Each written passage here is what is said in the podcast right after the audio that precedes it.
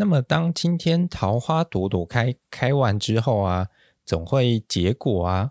就算没结果，也是一种结果嘛，是不是？当你孤单寂寞、觉得冷的时候，还有黑胡椒可以给你温暖。Hello，大家好，欢迎来到每周五下午五点的森林边缘。我是陪大家一起下班过生活的语音。本周的边缘新闻要带大家来看到的是，东势林区管理处携手无印良品。推动枯萎木材永续循环利用。日系知名品牌无印良品在信义区微风松高店开设了一间七百平的旗舰店。那它以 Refuture 为主轴，善用玻璃啊、轮胎，还有林木一些各式的环保素材。那配合林务局当前推动的净零碳排，还有永续循环政策，那就是和他们合作。去善用一些书法木，还有一些枯萎木材，去进行一些创作和运用。再来下一则，全球仅剩一百多只的神话之鸟现踪马祖，孵蛋直播中。传说中的神话之鸟黑嘴端凤头燕鸥已经来到马祖报道了哦，它即将展开为期大概两个多月的繁殖期。那对于全球数量仅剩下一百多只的来他们来说，这是一个物种存续的关键时刻。假如大家有兴趣的话，可以上去，就是他们有架设摄影机，可以上去看他们正在繁殖的直播画面。我个人是觉得还蛮吵的，就是一堆鸟会一直在叫，但观察他们的一些互动行为，其实有时候还蛮有趣的，而且我觉得他们的。头型吗？或发型，其实还蛮帅的。对，大家可以就是点底下资讯栏的直播链接上去看一下喽。再来下一则，纽西兰土地多转林业开发，羊只创一百七十年来的新低。曾经是绵羊大国的纽西兰啊，现在羊只的数量已经降到了一百七十年来的一个新低。那现在平均每个人可以分配到的羊大概是五只吧，跟往昔那种就是全盛时期比起来，那个时候一个人平均有可以拥有到二十二只羊，算是真的减少掉蛮多的一个部分。那新闻内容是推测说，哎。可能因为羊毛市场长期的衰退，然后再加上土地目前用来开发林业比养羊更好赚，什么林业比畜牧业还要好赚？好，这个暂时不评论。那主要有可能是因为说，现在饲养绵羊会被刻征一些甲烷排放税，然后再加上绵羊本身的碳排放量偏高。那假如从一个算是碳交易市场来看的话，就是减碳的价值相对上是比排碳的价值来个高的嘛？这可能是他会觉得说，就是土地用来开发林业比养羊还好赚的其中一个原因啊。那么前一集啊，我们告诉大家说，精油它其实是有这种很多种协助植物生存的产物的一个集合体。那并且还跟大家介绍了一些就是精油使用上的一些基本原则。那精油它本身的一个种类还有特性呢，其实以及功能是非常多样化的。所以呢，其实每个人都应该有机会可以找到属于自己的品味的一种精油。可是到底应该要从何挑起呢？那接下来呢，我们就要从精油的分类方式来教大家更为简便的挑到自己喜欢的精油。要把精油进行分类啊，它其实方式有很多种。从我们前一集谈到的一些像是来源啊、萃取方式，还有成分以外呢，香气类型、还有功能、使用方式以及挥发速度，则是一些比较使用者导向的分类方式。我们今天呢，则会着重在香气的部分。因为我自己觉得说，嗯，即使今天这个精油它的功能性再好，但假如味道不协调或者是不符合个人喜好的话，其实会去使用的几率也并不会那么高。那么接下来就让我们来介绍一下精油常见的六大调性哦。不知道大家对于气味在生活中的印象如何？例如说闻到卤肉饭就会流口水啊，或者是闻到烟灰就会觉得想吐，或者是看到一些臭男生就会想起哎一股汗臭味，再加上狐臭味。大家不用偷闻自己的腋下，因为通常有狐臭的人自己都闻不出来。你可以尴尬的问一下隔壁的同学或者是同事，就会知道喽。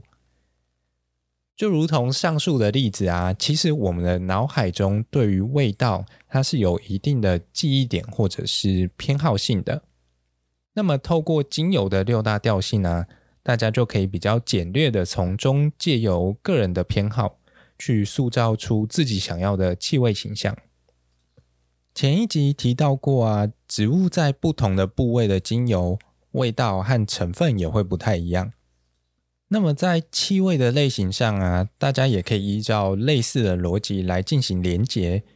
大家对于植物的气味，我想最熟悉的应该就是花香了。所以在精油当中啊，就有所谓的花香调。花香调就是一些以花卉植物为主要的来源。例如说，像是玫瑰、茉莉或者是依兰等等，通常它们都会具有一些淡雅或者是比较温暖的香气。这样子的香气啊，其实在大家的刻板印象当中，就像是你心仪的女生走过路过身上会飘出来的那些味道一样，所以很常被用于一些女性的护肤产品当中。那么，当今天桃花朵朵开，开完之后啊，总会结果啊。就算没结果，也是一种结果嘛，是不是？假如今天给大家精油和水果这两个关键字的话，不知道大家会想到什么呢？我想橘子之类的东西应该会是很多人心中的代表吧。尤其每一次剥橘子的时候啊，橘子皮上面那个油啊，总是会喷的到处都是。其实不止橘子啊，所有的柑橘类，包括什么柠檬啊、柚子、甜橙等等。都会有类似的一些特性，而这些东西啊所呈现的味道，就都属于柑橘调的香气。柑橘调通常就是以这种柑橘类的水果为主要的一个组成，那通常会具有一些清新啊或明亮的气息。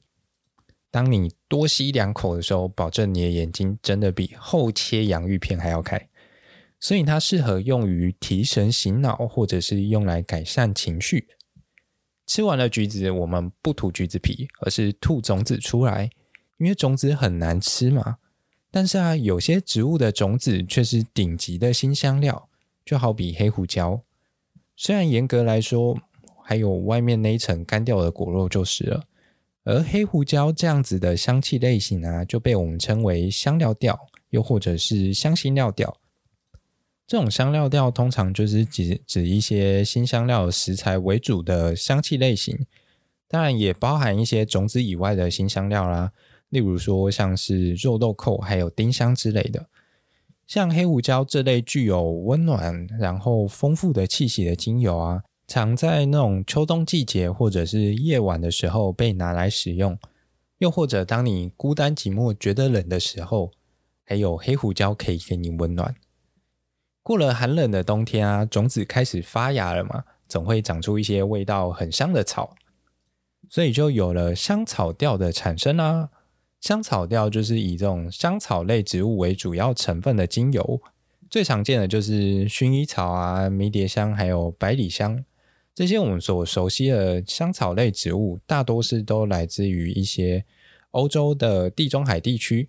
大家想想去欧洲度假，当然要沐浴在这种。清新舒缓的气息当中，用来放松身心和改善睡眠，当然是最适合的啦。当进入了夏天枝芽茂盛的时候啊，就会形成所谓的绿叶调喽。绿叶调通常是一些具有香气的植物，那我们会用它的叶片来进行萃取，像是茶树啊、白千层或者是桉树等等的植物。这一类的精油则是会带一点清新和自然的感觉，那通常也会用来做一些提神的使用，尤其是那种上班上课太无聊的时候啊，或者是搭车回家的时候啊，最好都可以来一点，不然要是精神不济，常常都会发生一些不可预测的事情嘛。呃，万一不小心变成那种传说中的睡美人的时候啊，当你睡醒就会发现，哎，小树怎么都长成大树了？我们的木质调精油就可以准备上线喽。木质调啊，就是以木材为主要成分，例如说像是檀香、雪松或者是柏木等等。当然，台湾很喜欢的那种快木精油也包含在其中啦。这一类的精油啊，通常会给人一种沉稳的气息，也常被用于一些男性的护肤产品。另外，也有人推荐可以在冬季进行使用。到这里，其实常见的六大调性大致上就已经介绍完喽。其实，对于精油香气的分法，每个派别都会有一些不同的看法。就像这个世界上有很多事情，只要到了海的另一头，就会都跟你想的不太一样。而且虽然说是六大调性啊，但其实要细分的话，也不止这样哦，还会有一些延伸性的类型出现。例如说，像刚刚最后的木质调性，它是从木材本身提炼出来的，但树木所产生的这种树液，或者是又称为树脂。也可以拿来提炼一些精油。虽然说到树脂啊，有些人可能会想到白胶嘛，因为它在化学上就会被称为环氧树脂，或者是有些人可能会想到可以形成琥珀的那个东西。如果是一个吃货的话，他可能就会想到，哎，可以再加在那个饮料里面的那个桃胶，那个桃胶就是桃树的树液啦。这类的香气其实。它的特性又会跟木质调性本身不太一样，因此其实又可以独立出一个树脂调。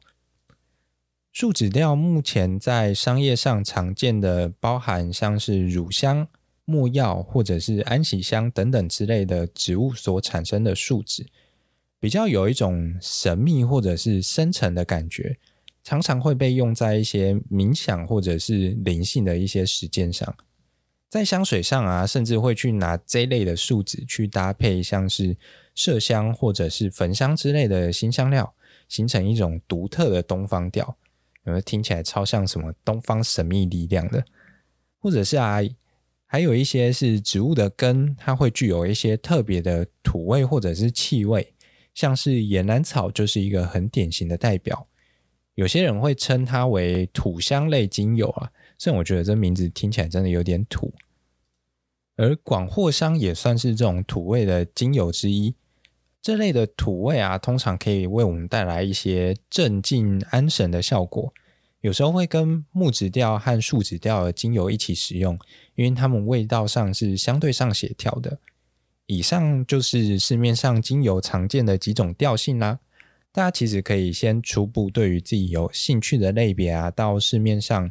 去寻找一些单方精油，也就是单一一种植物没有调和过其他精油的精油来试看看。毕竟有一些精油种类的名称很少听到啊，真的不好记。大家也可以先从调性来做一个初步的筛选。其实啊，你只要到那个一些精油贩售的门市之后，你只要能够说出一些调性的名称，例如说像木质调啊，或者是。呃，花香调之类的，那么店员其实通常就可以拿出一些相对应的种类的精油来给大家参考，或者是试闻看看。这样，如果啊大家对于精油还有兴趣的话，我个人其实蛮推荐可以去图书馆借一本书来看看的，它叫做《新精油图鉴：三百种精油科研新知集成》，它这写的非常的详细。从那种植物的名称啊、产地、萃取的部位、成分、适用的症状、药学上的属性、心灵上的效益，还有每一种精油的注意事项等等，都整理在上面了。我自己觉得最特别的地方是，它还附上了香气印象，大概就是当你闻到这个气味的时候，会带来的一些想象吗？或者是那种记忆点？反正这个还蛮神秘的，我简单举几个例子好了，像是藏茴香，它是一种原生于西亚的香料，而作者对于它的香气印象就是寒冬里就着蔬菜汤啃大饼，这是什么喝奶茶就要配珍珠的概念吗？来，再来下一个，下一个是大家在日常中常常可以看到的樟树。它描述它的香气啊，给人一种走进图坦卡门的永生神话的感觉。这听起来比较不像吸了什么樟树的精油，比较像吸了什么大麻之类的。再来，我们再讲一个就好，薄荷尤加利，它就是一种澳洲的桉树，它的香气印象啊，居然写着伐木工默默在林间砍树。我认真无法想象作者到底刻了什么才可以写出这些东西来。不过，如果仿照刚刚那个的话，那么红块精油应该可以写这样子的一段它的香气印象，叫做“昨天夜里山老鼠的勤勉贡献”。好了，再下去真的不知道会歪楼歪到哪里去。总之呢，这本书真的非常有才，推荐大家一定要找来拜读一下。新精油图鉴，三百种精油科研新知集成。那么今天带大家体验过单方精油的各种调性，包含花香调、柑橘调、香辛料调、香草调、绿叶调，还有木质调，跟两个延伸的树脂调和土香调。最后还推了一本刻了很多药的新精油图鉴，三百种精油科研新知集成。接下来我们就可以准备进入调香师的回合啦。复方精油，复方精油的复方，顾名思义，就像中药一样，一次会混入好几个不同的原料来进行组合。简单来说，就是一种精油版的综合果汁。至于调香师怎么去调制这些精油果汁呢？我们自己也可以调香吗？怎么调出自己喜欢、好闻又有层次的味道呢？那就让我们下一集再揭晓呗，呵呵。那么我们一样，下周五同一时间。让森林系边缘人陪你一起下班过生活。那么这集就这样啦，拜。